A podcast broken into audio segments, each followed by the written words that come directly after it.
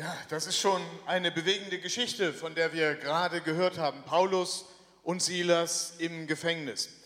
Das Thema heute Morgen in unserem oder heute Mittag in unserem Gottesdienst soll sein, Jesus rettet.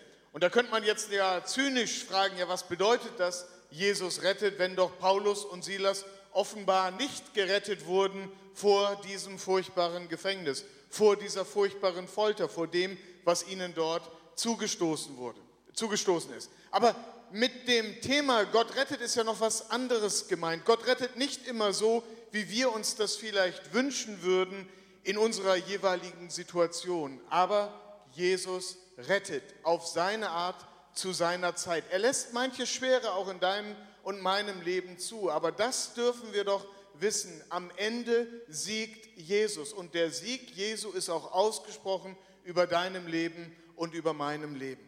Das ist das Thema heute Mittag. Jesus rettet. Und jetzt ist es sehr nett mit diesem Zettel, habe ich mich richtig gefreut. Ich habe das gar nicht gewusst, dass ihr so schöne Infoblätter habt. Da ist eigentlich alles Wichtige notiert. Und jetzt müsst ihr nur noch drei Zahlen ergänzen und dann passt das. Äh, da steht ja unten drunter, Jesus rettet und oben drüber Matthäus. Da fehlt jetzt nur noch die Stellenangabe. Ich weiß, es geht um eure Gemeinde, aber es ist ja auch der Name des Evangeliums. Matthäus, und da muss dahinter stehen 1, Vers 21. Dann können wir das nicht mehr vergessen. Wovon Jesus rettet. In Matthäus 1, Vers 21 steht, Jesus, du sollst ihm den Namen Jesus geben, denn er rettet sein Volk von ihren Sünden. Das ist die tiefe Bedeutung des Namens Jesu. In diesem Namen ist das Heil. In dem Namen Jesu ist das Heil. Über aller Not, über aller Sorge, über aller Schwierigkeit, in deinem Alltag, und da ist ja keiner hier heute unter uns, keiner, der nicht auch irgendwelche schweren Fragen und Dinge jetzt gerade auch in seinem Leben hat. Da sitzen wir alle miteinander im gleichen Boot. Wir alle kämpfen in unserem Alltag. Wir alle ringen auch mit unserer alten Natur. Und da darfst du das wissen. Jesus rettet. Dich in deiner Schwierigkeit, in deiner Sorge, in deiner Not. Er ist der allmächtige Herr. Er hat die Macht, die Dinge auch in deinem und meinem Leben zurechtzubringen. Bei Paulus und Silas war das ja ganz atemberaubend. Die haben im Gefängnis, in ihrer Not, in ihrer Sorge, in ihrer Schwierigkeit, mitten in diesem dreckigen Verlies plötzlich angefangen, Lobpreis zu machen. Man, man, liest das manchmal zu schnell und vielleicht hören wir es auch zu schnell und wir denken, ja toll, Wunder, Erdbeben, alle Türen auf und so weiter. Das, was da an Lobpreis, an Gebet war, das war in der Tiefe der Nacht mit dem schmerzenden Rücken, ohne irgendeinen sichtbaren Hoffnungsschimmer. Nichts. Nur geschlossene Türen. Nur Gestank. Nur Druck. Nur Schwierigkeit. Und dann haben die beiden gesagt, was wollen wir jetzt machen? Und da haben sie angefangen zu beten. Und dann haben sie angefangen, Gott zu loben. Und ich glaube, das ist was, was wir lernen müssen. In dem Druck, in der Sorge, nicht zu sagen, wenn dann, wenn Gott mich erstmal rausgeführt hat, dann will ich ihm danken. Nein, jetzt. Herr, du siehst doch das alles. Du siehst auch meine Schwierigkeiten, meine Fragen, meine Sorgen, meine Ängste, meine Nöte, aber du bist doch trotzdem Herr. Du hast doch trotzdem die Fäden in der Hand. Du hast mich doch nicht abgeschrieben. Du hast doch auch mit mir noch was vor. Und dann dürfen wir anfangen, Gott zu danken. Wir dürfen anfangen zu beten, mittendrin in den Schwierigkeiten. Als Eheleute, als Familien, da wo wir stehen, ihn anbeten und ihn loben. Auch, auch die Lieder singen. Auch in den traurigen Stunden die Lieder singen, dass Hoffnung in unser Herz hineinkommt, dass wir wieder Mut fassen. Das haben Paulus und Silas getan. Und dann haben sie das erfahren, wie allmächtig Jesus ist. Dann fliegen die Türen auf, dann, dann stehen die sperrangelweit auf, die Ketten fallen ab. Und, und da, wo gerade noch Bedrückung und Bedrängnis war, ist auf einmal die Luft von Freiheit. Das kann Gott machen, auch in deinem Leben. Gott kann die Mauern schieben, wie er will, die Dinge beiseite schieben, wie er will. Manchmal dauert es ein paar Stunden, manchmal dauert es ein paar Jahre. Bei Paulus und Silas dauerte es bis Mitternacht. Und dann hat sich die ganze Situation verändert. Aber das ist das Thema, Jesus rettet. Und da muss man noch dazu schreiben 1,21, Matthäus 1, 21. Er rettet sein Volk von Sünden. Und darum soll es gehen. Ich möchte ein paar Gedanken ausführen zu unserem Text. Unser Text steht in Apostelgeschichte Kapitel 1, Vers 8. Und da steht, ihr aber werdet die Kraft des Heiligen Geistes empfangen, der auf euch kommen wird. Und ihr werdet meine Zeugen sein in Jerusalem und in ganz Judäa und in Samarien und bis an das Ende der Erde. Ich liebe diesen kleinen Abschnitt. Ich liebe das. Warum liebe ich das so sehr? Weil, weil meine Situation so oft die ist, dass ich mit meiner Kraft am Ende bin. Ehrlich, vielleicht wisst ihr das nicht, dass es bei mir auch so ist, aber es geht mir genauso, wie es euch auch oft geht. Da wachsen mir die Schwierigkeiten über den Kopf, da weiß ich nicht mehr aus noch ein. Und dann sitzt man manchmal irgendwo und sagt, wie soll das jetzt überhaupt weitergehen? In der Arbeit, wie soll das weitergehen? Mit Kollegen, wie soll das weitergehen? In der Familie, wie soll das weitergehen? Und diese ganze Last und Bürde, das drückt einen runter, das drückt mich runter. Und dann schreie ich manchmal, Herr, was ist jetzt? Und dann ist das diese große Zusage Gottes, das geht nicht um deine Kraft, sondern du darfst eine Kraft empfangen, du darfst eine Kraft erfahren, die von Gott kommt. Wir kommen ja gerade von Pfingsten her. Und da haben wir das ja wieder neu uns zusprechen lassen. Gott selber möchte mit seiner Kraft in deiner Schwachheit seine Siege erringen.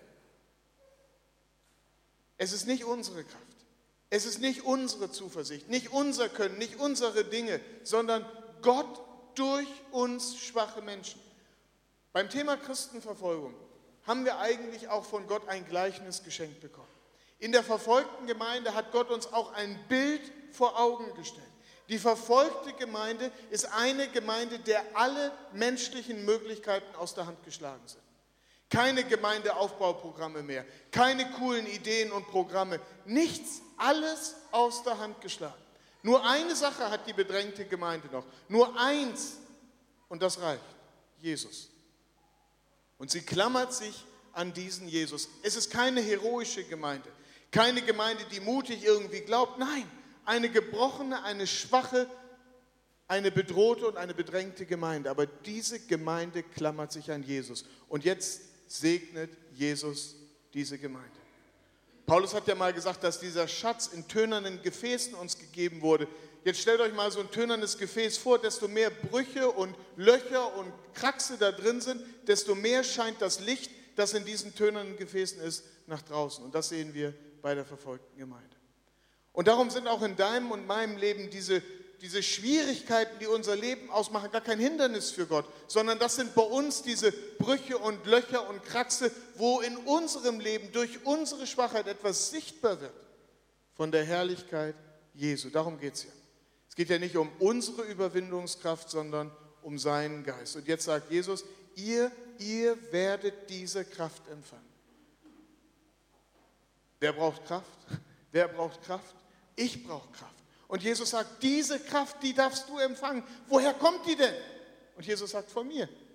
Ihr werdet die Kraft des Heiligen Geistes empfangen. Wunderbar, wunderbar. Aber jetzt ist in der Bibel so, dass mit dieser Verheißung, mit dieser Verheißung auch eine Aufgabe verbunden ist. Und, und, und, und die Aufgabe ist, ist, ist überwältigend. Der sind wir alle nicht gewachsen. Die Aufgabe ist, ihr sollt meine Zeugen sein. Und jetzt steht das hier in Jerusalem, in ganz Judäa, Samarien und bis an das Ende der Erde. Also auf uns übertragen, hier in Huchting, in Bremen, in Deutschland und bis an das Ende der Erde. Ihr, das ist das Rettungsprogramm, das Jesus hat für diese Welt, dass er sagt, er will dich und mich berufen, er will uns mit Kraft ausrüsten und jetzt sollen wir Zeugen sein. Wow. Hast du schon mal Zeugnis abgelegt von deinem Glauben? Ich finde das total schwer. Da fehlen einem die Worte, der denkt, wie soll ich jetzt das Gespräch anfangen? Gut, manche von uns, denen fällt das leicht, die gehen so drauf zu, aber manche von uns, das ist eine Not. Wie mache ich das? Wie mache ich das? Wie kann ich von meinem Glauben weitersagen? Und jetzt geht es ja gar nicht darum, dass wir die Antworten alle haben auf alle Fragen dieser Welt. Das denke ich manchmal. Was soll ich sagen, wenn so eine Frage kommt oder diese schwierige Geschichte mit Evolution oder Schöpfung oder das wissen wir alles nicht. Ich meine, wir kennen die biblischen Verheißungen und Zusagen, aber wir wissen nicht, wie wir es erklären sollen. Aber Jesus sagt ja nicht, ihr sollt von ethischen oder dogmatischen Fragen Zeuge sein, sondern ihr sollt von der Erfahrung Zeuge sein, die ihr mit mir macht. Und was für Erfahrung machen wir denn mit Jesus? Eigentlich ist es immer wieder das Gleiche. In unseren Sorgen haben wir plötzlich wieder Zuversicht. In unseren Schwierigkeiten gibt uns plötzlich jemand ein Wort, das uns wieder Hoffnung schöpfen lässt. In unserer Schwachheit erfahren wir, wie Gott uns Kraft gibt, gerade so für den Tag, wie wir es brauchen. Jesus rettet. Er rettet uns. Wir als Gemeinde sind die Gemeinschaft derer, die Jesus gerettet hat. Und davon wollen wir Zeuge sein. Das heißt, wir wollen unseren Mitmenschen, unseren Kollegen in der Schule, am Arbeitsplatz, unseren Nachbarn, wir wollen ihnen eigentlich nur das erzählen. Wir wollen nicht mit ihnen diskutieren, wir wollen sie nicht überzeugen mit unseren Argumenten, das funktioniert sowieso nicht. Und wenn wir jetzt an die vielen Ausländer denken, die als Flüchtlinge und Asylsuchende zu uns gekommen sind, wir können ja nicht über den Islam diskutieren und alles widerlegen und so weiter. Das ist auch gar nicht unsere Aufgabe. Aber das können wir immer sagen. Guck mal, ich bin ein schwieriger Mensch, also jetzt rede ich von mir. Ich bin ein schwieriger Mensch, ich bin ein sündiger Mensch, ich bin ein gebrochener Mensch. Aber das habe ich erfahren, dass Jesus mir meine Schuld vergibt. Das habe ich erfahren, dass Jesus mich annimmt. Und das wollte ich dir einfach weiter sagen. Und dann fangen Muslime auf einmal an, solche Ohren zu bekommen. Das gibt es nicht im Koran. Annahme und Liebe Gottes und Vergebung und Heilsgewissheit. Und da hören auch auf einmal unsere Nachbarn zu, weil jeder der Menschen um uns her doch auch sein Päckchen trägt, wenn wir erzählen, das hat mir geholfen. Ich wollte es dir einfach nur sagen, weil ich glaube, dieser Jesus, der kann auch dir helfen in deiner Schwierigkeit und in deiner Not. Und davon sollen wir Zeugen sein. Wir sollen Zeugen sein von dem Gott, der rettet. Und wisst ihr, uns ist damit etwas ganz Wunderbares anvertraut. Wir sind ja Gemeinde in der Zeit des Neuen Testamentes. Wir haben ja die großen Zusagen schon in ihrer Erfüllung Jesus ist in diese Welt gekommen. Aber wenn ihr mal die Bibel als Ganzes euch anguckt, dann ist das so ein großer Bogen, der durch diese Bibel geht. Und der große Bogen, der fängt irgendwo im Alten Testament an, zum Beispiel im ersten Kapitel, äh, im ersten Buch Mose in Kapitel 49. Da war so ein alter Mann, Jakob.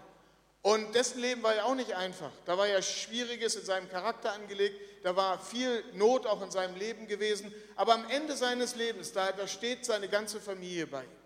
Und dann sind alle seine Söhne vor ihm. Und das war ja damals so üblich, dann hat er als Familienvater, als Patriarch alle seine Söhne nochmal gesegnet. Toll, tolles Bild.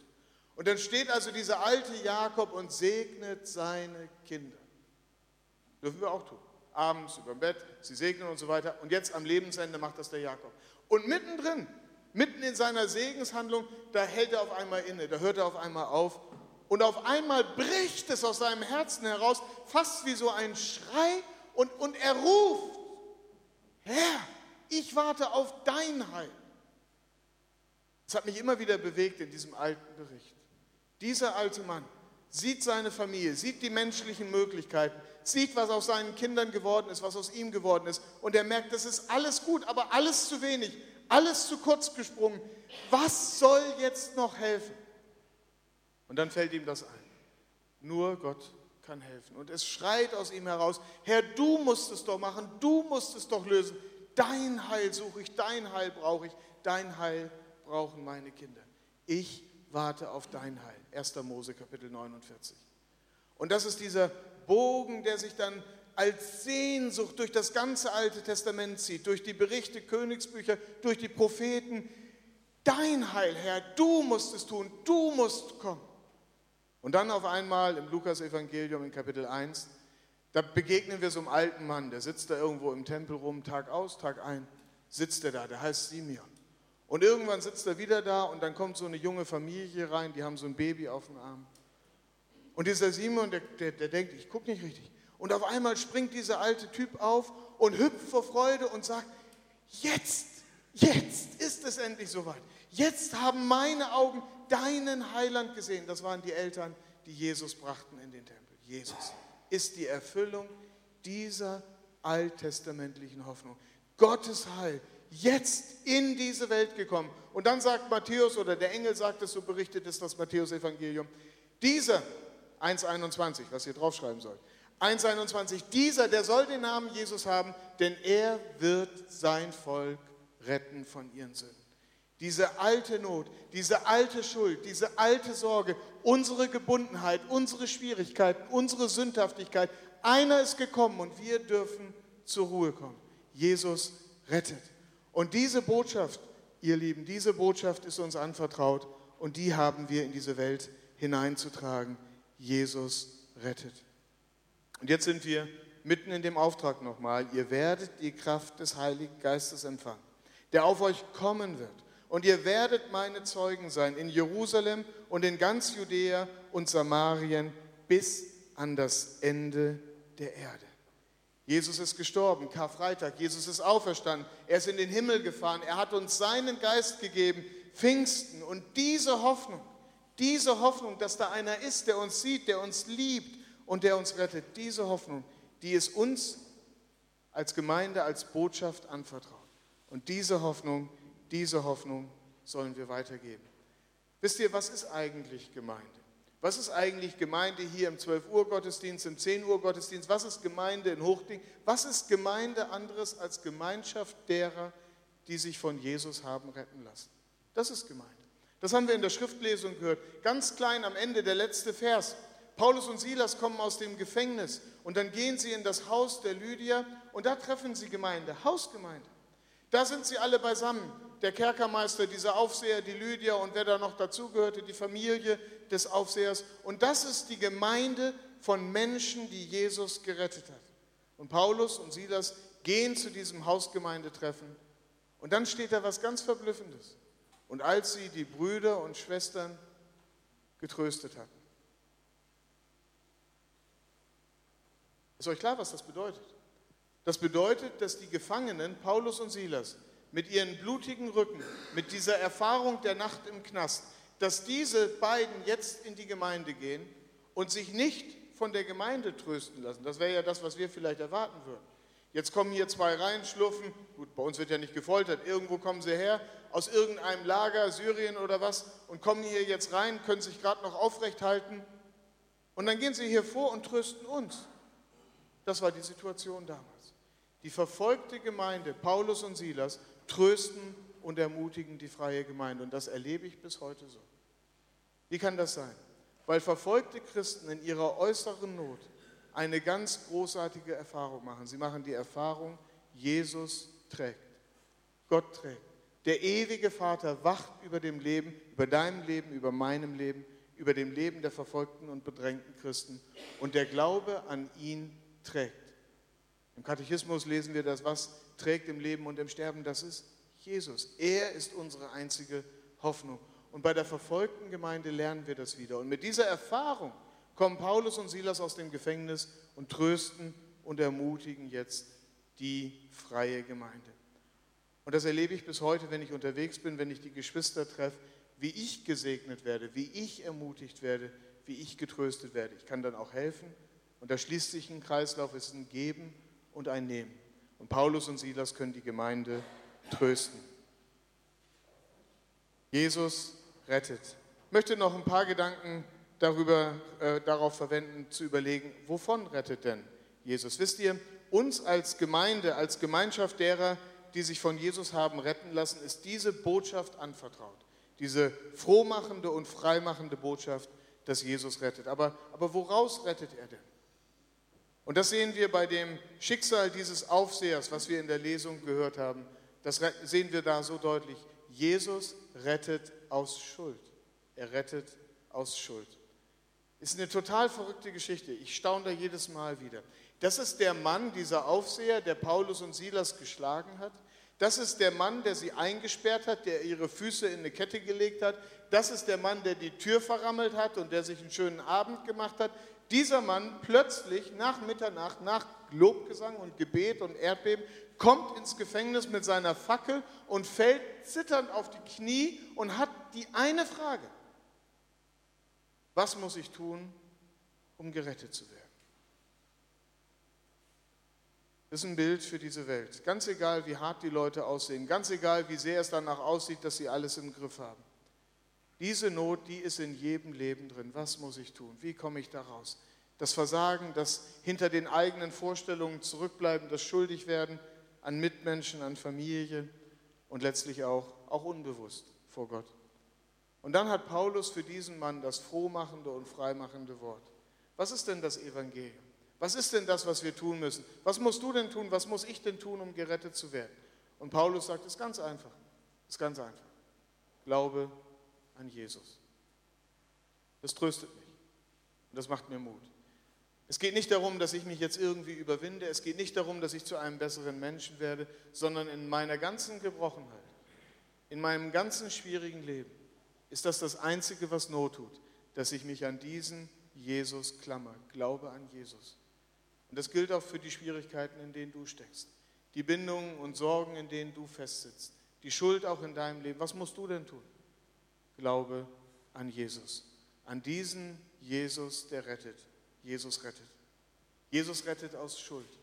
Und dann entdecken wir in dieser Gemeinde in Philippi, das haben wir jetzt nicht gelesen, das steht kurz davor im gleichen Kapitel, da ist erzählt von einer Frau, die war seelisch gebunden, die war von Dämonen besessen.